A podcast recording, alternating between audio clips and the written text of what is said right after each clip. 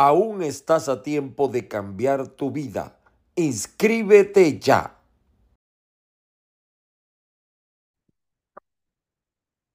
Uno de los problemas más graves que tenemos en los Estados Unidos es el problema de la renta, de la compra de un bien inmueble.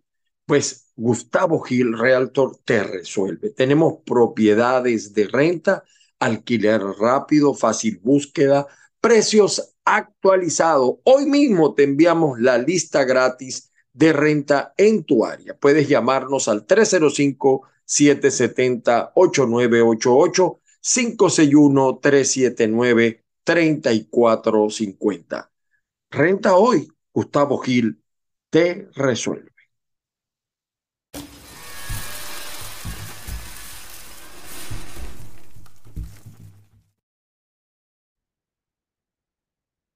En Farma Aliadas usted no solamente encuentra medicinas, usted tiene 16 razones para visitar Farma Aliadas entre Maracaibo y San Francisco en el estado Zulia.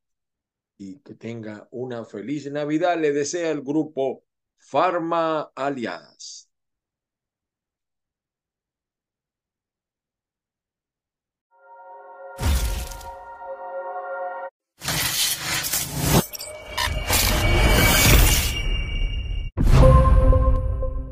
Saludos, saludos a todos. Nuevamente con ustedes, estamos en el programa Yo Soy un Ángel. A través de tu canal de YouTube, Caiga quien caiga TV. Aquí no ocultamos nada, no censuramos nada, salvo lo que es del orden público, y nos atrevemos a decir lo que pocos se atreven a decir.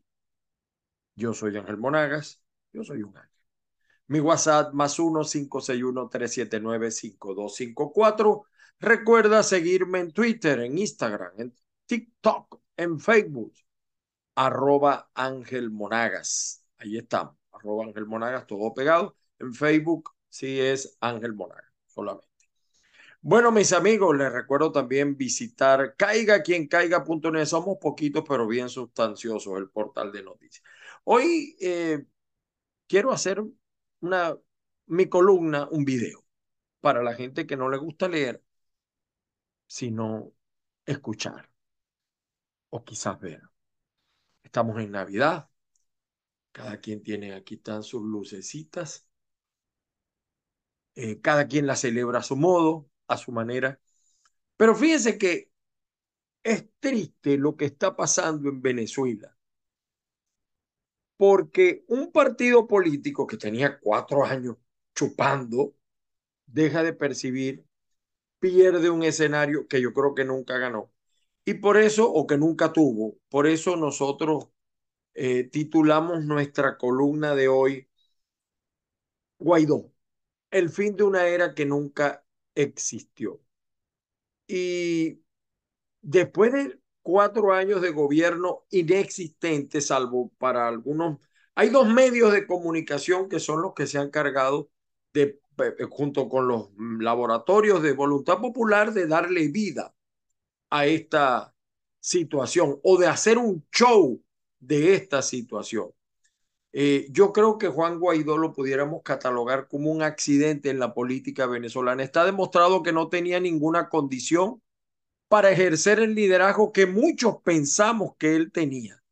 Y lamentablemente nos equivocamos.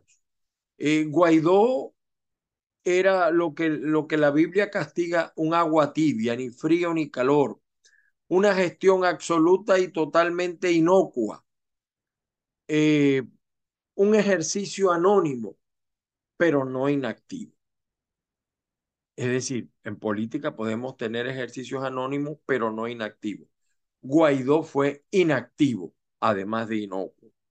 Si hacemos, yo no quiero hacer una recapitulación de todo lo que pasó en el ejercicio de su inexistente gobierno, pero recuerdo el escándalo de Cúcuta con el famoso Freddy Superlano, eh, que incluso un compañero de él murió en unas andanzas por unos burdeles.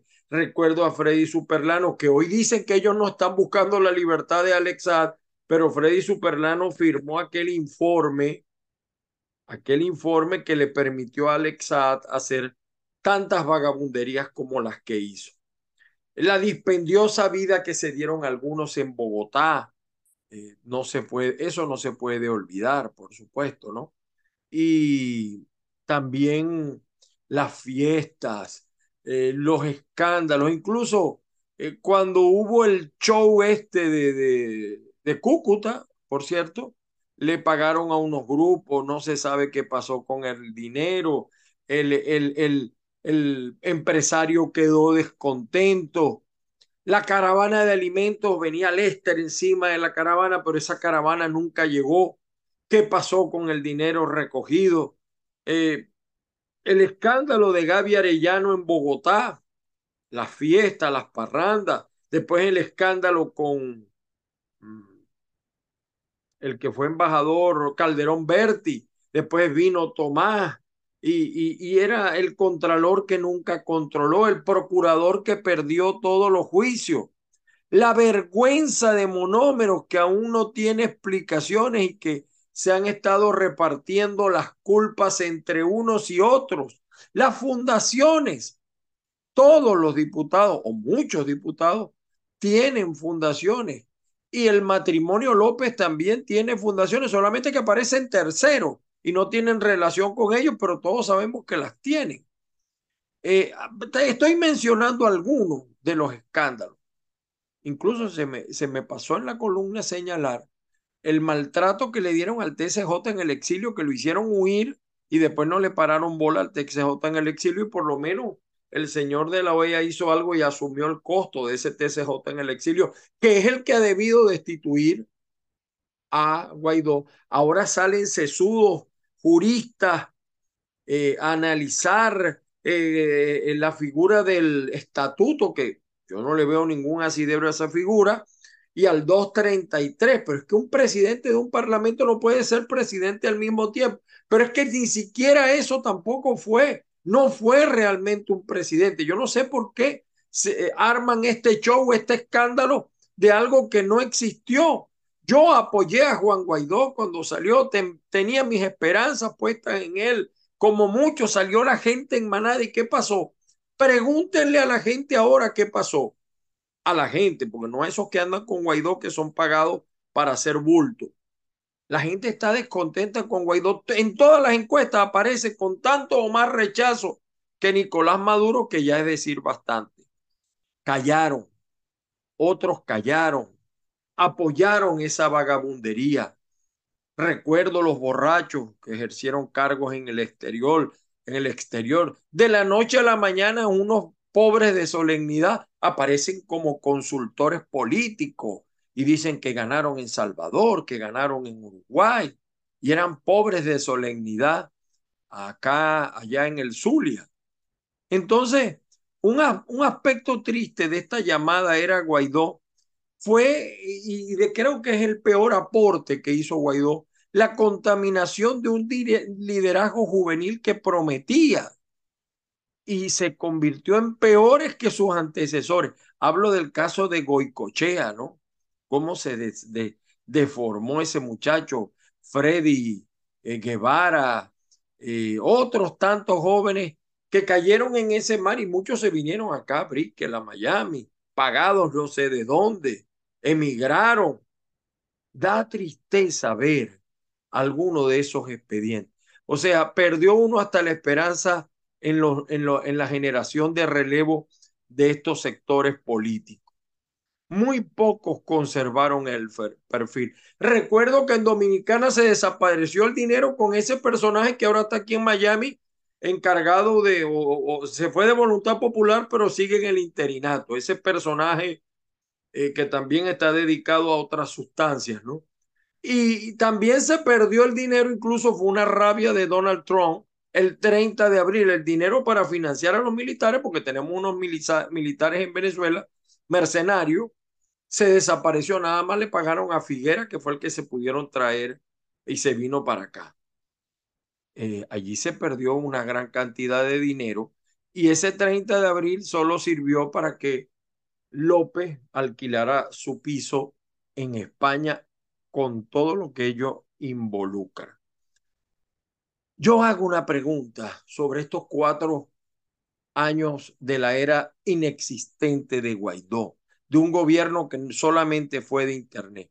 Después de cuatro años de Guaidó, pero háblenme con el corazón en la mano. ¿Estamos más cerca o estamos más lejos de la libertad?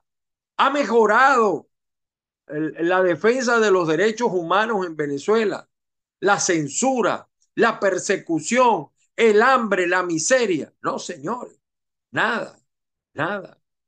Las naciones poderosas lo apoyan más por elegancia que por otra cosa nada más. Y ya no son 60 presidentes, eso ha bajado y sigue bajando. El primero que se salió del paquete fue Alemania. Y ahí andan los demás, porque ahora hay una crisis energética y evidentemente que la coyuntura apunta a traer a Venezuela hacia el polo contrario a Rusia y a China.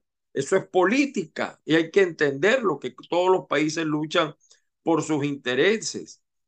Ahora dicen entonces, no, que lo apoyan 60 presidentes problema no es que lo apoyen, lo apoya el pueblo. ¿Ustedes creen que de verdad hoy Guaidó tiene el mismo apoyo que tuvo en el 2019? ¿Por qué no convoca a las masas a la calle? ¿Dónde estaban esas masas en la calle cuando lo sacaron a patadas del, del edificio legislativo?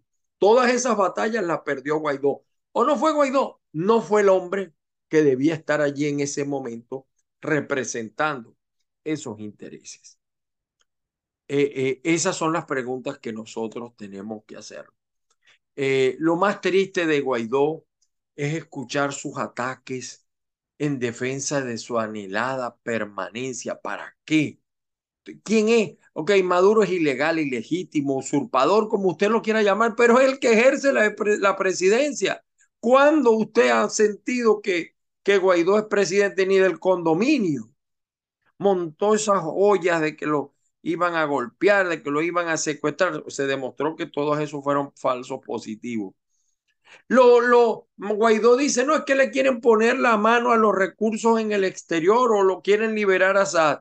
El, el, la gran desdicha que tenemos los venezolanos es que o se lo roba Maduro o se lo roba Guaidó, porque los dos se han robado el dinero del pueblo los dos. Unos más porque han sido más gobierno y otros menos, pero igual de, de cuantiosa las cantidades.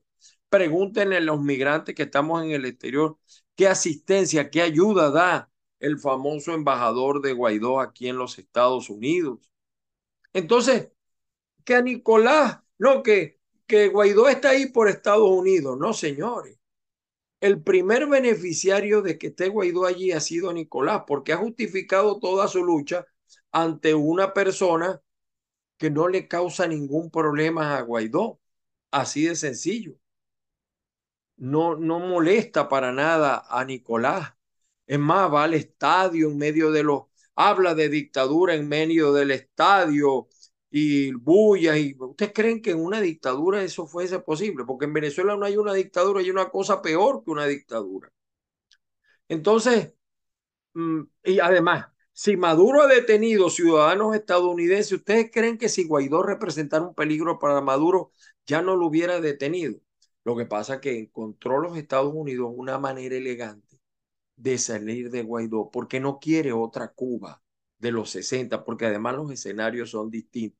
Le va a decir, no, no fui yo que te sacó, fue tu gente que te sacó, que te desconoció. Eso, son, eso es alta política. El día que sacaron a Guaidó del Palacio Legislativo lo mataron. Allí Guaidó, si él dice que es líder, si él dice que es el hombre que necesita Venezuela, debió estar dispuesto a dar su vida, a dar su vida, él y los diputados. Ustedes se imaginan si él y sus diputados hubieran sido presos, el escándalo que se hubiera armado. Nada de eso pasó. Entonces tenemos una Asamblea Nacional de WhatsApp, de puro WhatsApp es una Asamblea Nacional débil, es un gobierno interino absolutamente inexistente. Inexistente. Y, y si Guaidó de verdad representara un gobierno, nunca ha debido dejar, eh, eh, repito, ha debido dar la vida porque no lo sacaran de esa sede. El pueblo lo hubiera respaldado, pero ni eso hizo. ¿Qué pasó con el mantra ese cese de la usurpación, gobierno de transición y elecciones libres. Ese será el epitafio de la tumba política de Guaidó, aunque en política no se puede decir que hay muerto porque puede pasar otra cosa. Pero es un capítulo lleno de contradicciones, de incoherencias, de una causa perdida antes de iniciar. Yo creo que en 100 años nunca habíamos visto una postura política tan deforme como esta. De verdad. Y lo digo porque ya ustedes saben, como les dije hace rato, que las dictaduras no visten de verde, cambiaron. El G4 tiene y no tiene razón porque el G4 debió eliminar la figura del interinato y eliminar también la Asamblea Nacional. Y se pudieron haber creado comisiones de los partidos políticos con anuencia de Estados Unidos, de la ONU, para hacerle seguimiento a esos recursos a mi juicio. O sea, en Venezuela la oposición tiene que ser oposición. O se es gobierno o se es oposición. Reconectarse con la gente. Denunciar, defender. Entonces ahora lo que es más fragmentado y el show lo tiene armado, tengo que decir esto con seriedad. El show lo tiene armado es voluntad popular. Eso han ofendido. Mí me han dicho de todo. Ofendido, mm, gritado, eh, denunciado, ahora salen cosas que Y, lo más insólito, ¿no? yo no, de verdad que no entiendo a la gente de Ledesma y de María Corina, hasta ayer eran anti-Guaidó y ahora salen respaldando a Guaidó, lo que es la política, no, no, eh, o sea, de verdad que este panorama no me lo esperaba. Lo cierto es que la salida es difícil en Venezuela, hay fallas, hay errores, solo se equivoca el que hace, hay carencia de argumentos. Pero no tenemos otra vía en Venezuela. Con dolor le debo decir que más en esta coyuntura mundial energética no hay salida armada, sobre todo con una fuerza armada como la venezolana que es meramente mercenaria, que ya no ejerce su rol de policía constitucional. Yo creo que hay que pedir perdón y seguir hacia adelante. Y ojalá la gente de voluntad popular deje de estar berreando y, chillando porque perdieron esa, esa bequita muchos, sobre todo los López, eh, los Guaidó y muchos que cobraban por allí. Mira, ahí les dieron, ¿qué pasó con el dinero de Telesur? Cinco millones de dólares. ¿Dónde están? ¿Qué hicieron? ¿Cuál es el, el, efecto? Medios que pagan, ¿cuánto le pagan a esos medios que eh, incluso a mí me sacaron de un medio por, por hablar, por criticar a Guaidó? Eh, digo yo, quizás a Guaidó lo que le espera es el exilio para vivir ahora de lo que no hizo o de lo que hizo y dijo que no hizo. A lo mejor se va para España con, con López, le da una rimadita y López. Entonces, me da risa ver a la gente de Popular acusando a los otros de, de alacranes Sí tienen razón de criticar porque ayer lo apoyaban y lo mantuvieron cuatro años. Yo creo que esperaron mucho. El año pasado lo debieron haber sacado y no lo hicieron. y hay una serie de laboratorios dedicados a esto. Hay asesores que les pagan por montar estos laboratorios. Evidentemente que es una pelea dura, ¿no? Entre los laboratorios de Primero Justicia y los laboratorios de voluntad popular. Eh, de verdad. Dígame escuchar a Ismael García, qué vergüenza. Ojalá sacaran, yo lo tenía, lo tuve que dejar en Venezuela, el libro rojo que cuenta todas las pillerías, las vagabunderías de Ismael García. Tienen que leerlo. Yo no sé si será verdad, pero ahí están. Ahora, Ismael García estuvo en el MAS, en Podemos, en, el chavismo, después se fue para acá, ahora, ahora está contra Caprile. El mismo hombre que estuvo en el 2002 en contra de la marcha que protagonizó la oposición y que desperdiciamos esa oportunidad, por cierto. 72 votos. Entonces inventaron que José Manuel Olivares no votó y después salió el tipo, ok, suponga él que no votó, pero después salió diciendo que sí, que será él, porque es una asamblea nacional de WhatsApp, así de simple, es de WhatsApp. Y ahí están los 72 votos y los votos, eh, aquí veo los votos, por lo menos me gustó la postura de los que se abstuvieron. Berris Beitia, María Pérez, Ana Salas, Mildred Carrero, Delsa, me gustó. Gaby Arellano se abstuvo, fíjense usted, Luis Barragán. Lo que no entiendo es el voto a favor de mantener el interinato de José Luis Pirera, de Diallo Pilieri, de eh, Edwin Luzardo. De verdad que no entiendo. No entiendo. Hasta ayer eran los malos de la película, hoy son los buenos. Y a lo mejor harán una alianza. Porque que Guaidó había dicho que iba a participar en primaria, después dijo que no, después dijo que sí. Porque es que hasta para entenderlo es un problema a este hombre. Perdonen que le abre estas cosas, pero bueno, vean los gastos. En mi columna están los gastos del interinato, el verdadero bozal de arepa, lo que gastan en eso para que ustedes vean en qué han gastado los últimos seis meses y son cuatro años. No hay una rendición de cuentas, no la hay. Y Voluntad Popular sigue en su proceso de desaparecer, en retroceso. Una vergüenza su dirigencia política de arriba. No culpo a los de abajo porque son ovejas, los culpo en todo caso por ser ovejas. Eh, y lo único positivo que veo de todo esto que pudiera surgir ahora un cisne negro que no esté ubicado en los partidos políticos. Pudiera ser. No lo veo, no lo veo, pero no es imposible que, fal que sea falso. Ahora, no es verdad que el G4, el G3 está negociando la salida de Alexander. Esa es una, ya eso lo tiene decidido Estados Unidos, los intereses de Estados Unidos. ¿Y ustedes creen que de verdad Manuel Rosales, Juan Pablo Manipa, Julio Borges, Henry Ramos iban a dar este paso si no contaran con la anuencia de Estados Unidos. Por ahí dice un estúpido que, que si no lo hubiera dicho el propio, si hubiera estuviera Estados Unidos de acuerdo, lo hubiera dicho el propio Guaidó eh, autorizado. No, es que Guaidó no quiere perder la teta, no la quiere perder. Y los gringos tienen una manera elegante de actuar y de decir las cosas. Eso es meterte el cuchillo sin sacarte sangre pero la mano que mece la cuna es del grupo de países que urgentemente necesitan sacar la influencia rusa, sacar la influencia china de Venezuela y, y, meterle mano al petróleo. Un problema energético. Europa se va a morir de frío ahora y no es fácil rescatar PDVSA. Yo quiero que para finalizar vean vean estos dos videos de el presidente y del vicepresidente de la Asamblea Nacional del 2015. Es decir, de Guaidó y de Juan Pablo Juanita. Véanlos, saquen sus conclusiones. Yo les deseo una feliz Navidad.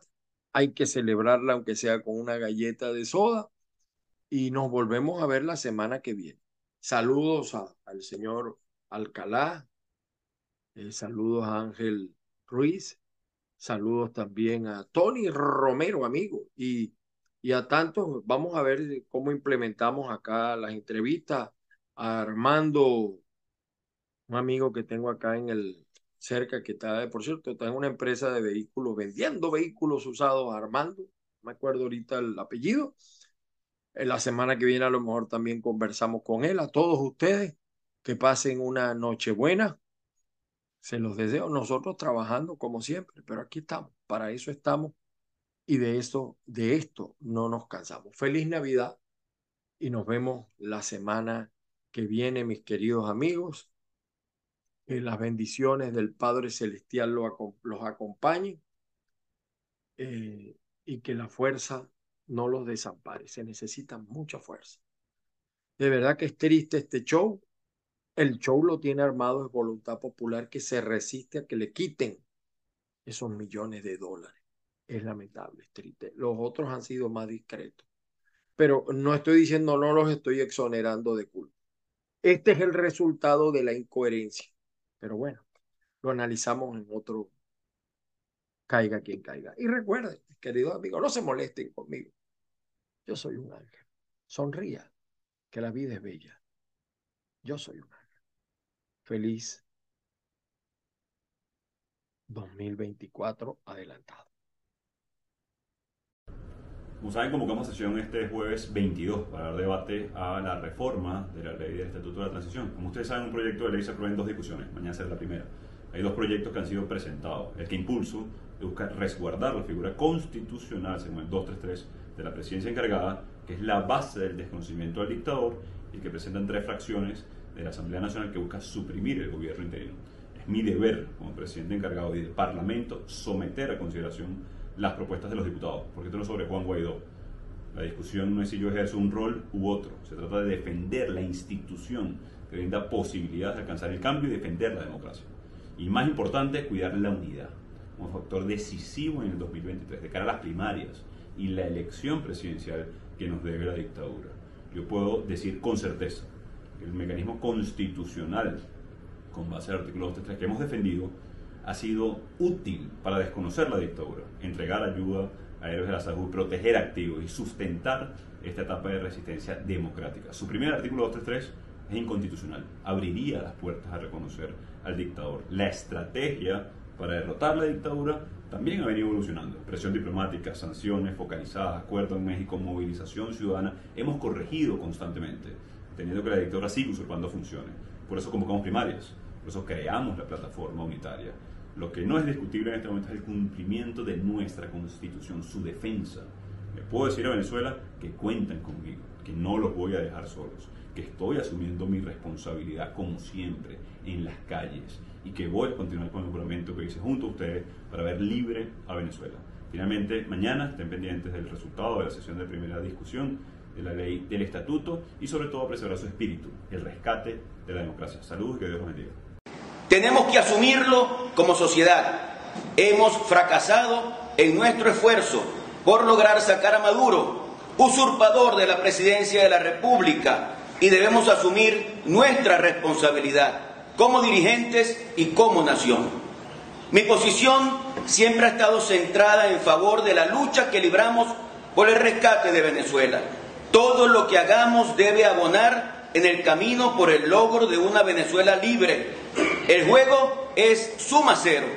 Lo que hagamos tiene que debilitar a Maduro y fortalecer esa lucha por la libertad. Si nuestros antecesores lograron hacer aquel pacto de punto fijo para darle sustento a la aproximación democrática inicial en 1958, a nosotros nos toca, nos corresponde, es obligante lograr un gran acuerdo nacional para el logro de la liberación que tanto anhela la sociedad venezolana. Todo lo que hagamos tiene que tener como objetivo liberar a Venezuela del secuestro al que nos somete la dictadura de Nicolás Maduro, recuperar la democracia y lograr la transformación de nuestro país. ¡Viva Venezuela libre!